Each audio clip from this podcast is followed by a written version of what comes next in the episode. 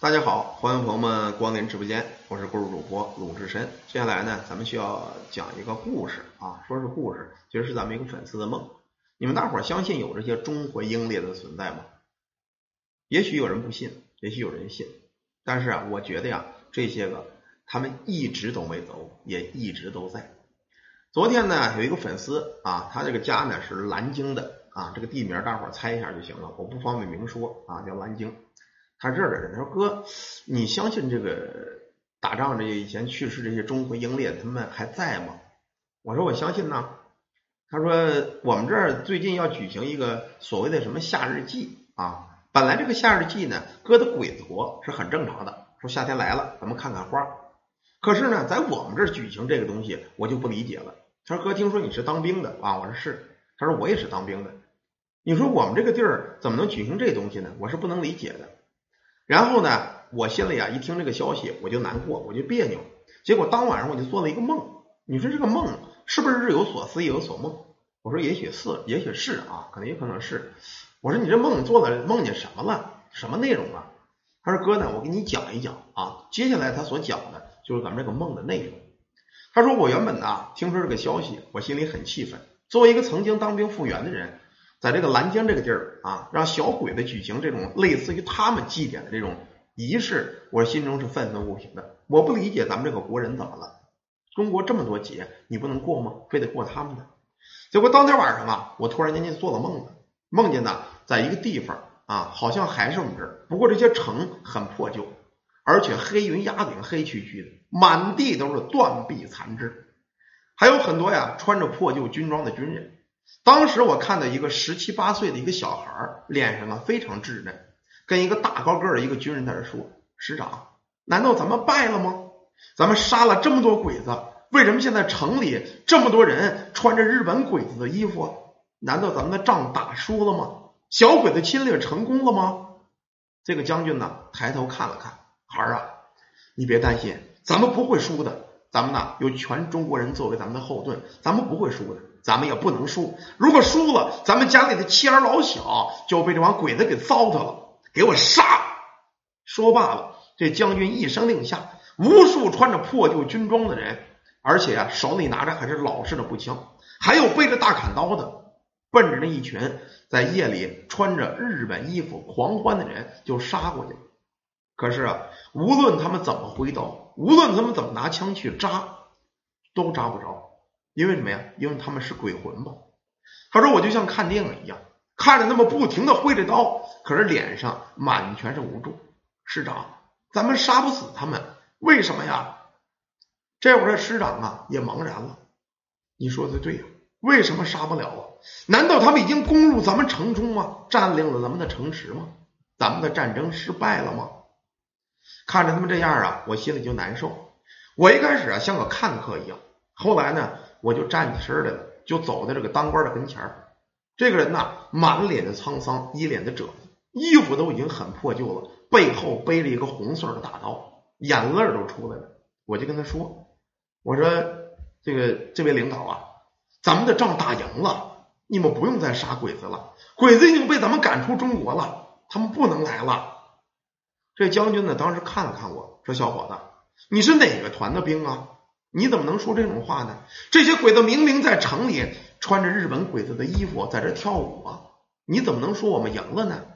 将军，你们已经死了，战争结束了，这些个是咱们中国人。然后这个师长啊，当时满脸的怒火：“你放屁！怎么会是中国人呢？中国人怎么可能在咱们南京穿着日本鬼子的衣服跳舞呢？你是不是汉奸呢？”这会儿小伙子心里难受。说这位师长啊，我不是汉奸，不信呐，我带你们去看。说着，他脑海里啊就想到一个地儿，什么呀？大屠杀的纪念馆。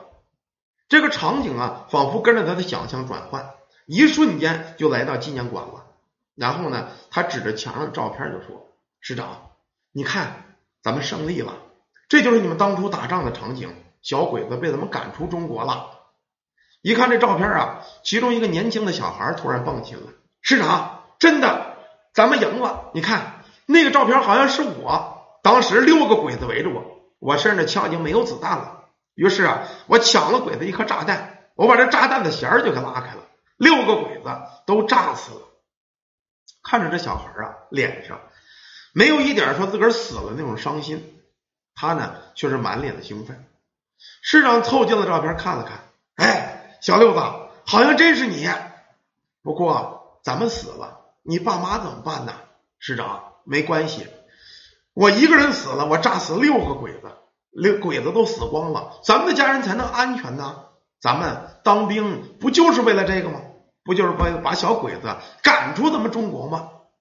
旁边啊有一个小伙子又说：“师长，这个这好像是我，当时啊我刀也掉了，枪也没有子弹了，一个小鬼子跟我摔跤，我当时用牙把他耳朵咬掉了，鼻子也咬掉了，最终啊我一想咬鼻子耳朵死不了，我咬他喉咙，我生生的拿嘴把他喉咙给他咬开了。”那鬼子的血进我嘴里，我满是兴奋。不过这小子拿刀扎进了我肚子，那刀子在我肚子里绞，我都没觉着疼。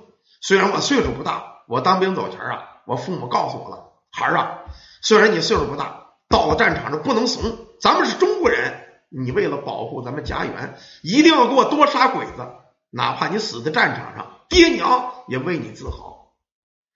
看着这些照片。越来越多的当兵发现照片上啊，就是他，就是当初他们在南京大战日本鬼子的情形。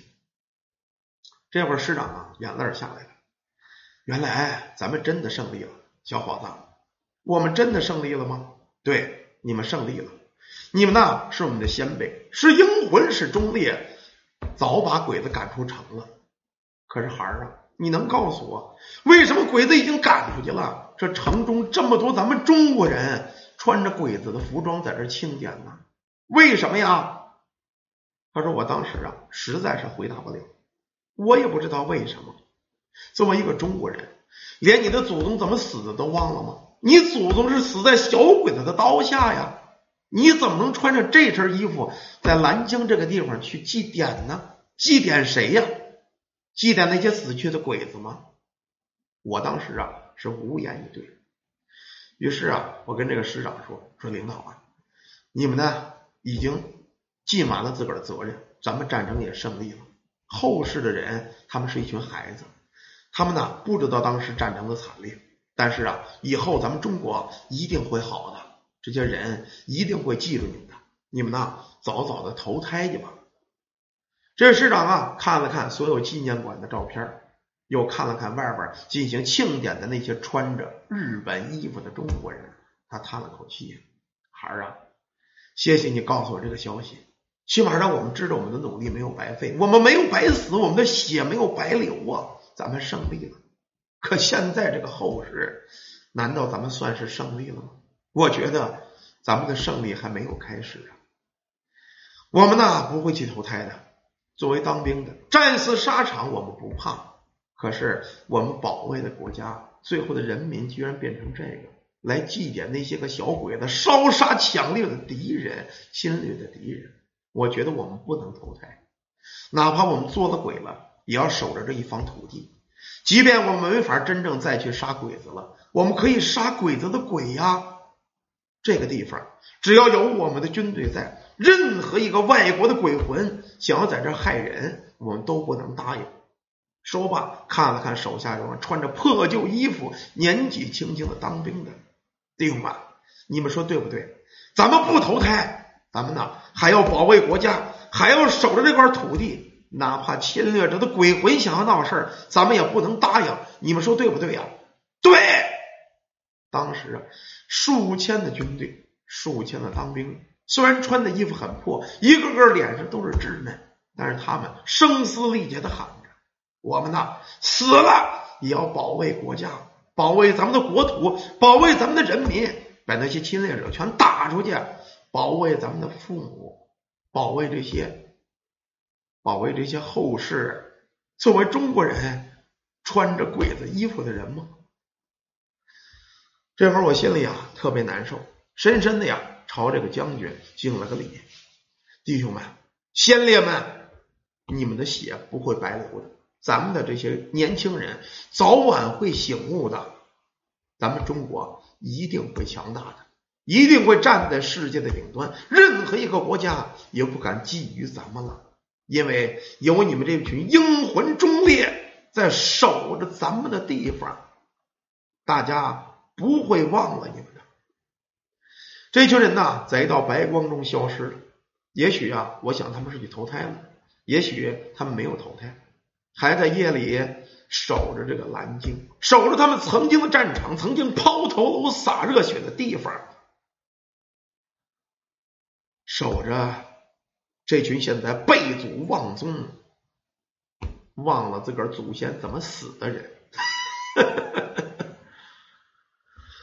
好了，感谢大家，感谢朋友们啊！一个关于抗战英魂的故事，咱们就讲到这儿。希望大伙儿听到这儿啊，那些个身穿着鬼子衣服进行什么狗屁祭典的，想一想，你们祖宗是他妈谁杀的？你们祖宗是怎么死的？想想你们还他妈是个中国人，你们配吗？别拿自个儿当成狗一样的玩意儿。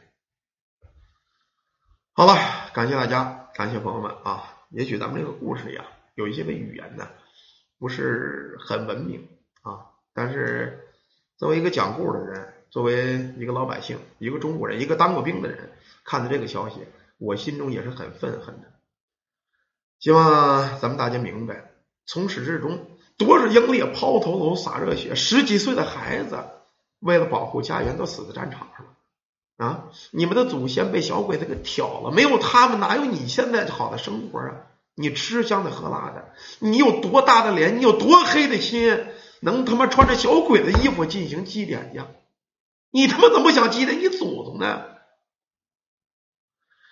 好了，感谢大家，感谢朋友们啊！咱们这个故事呢，就讲到这儿。休息会儿呢，咱们接着讲下一个。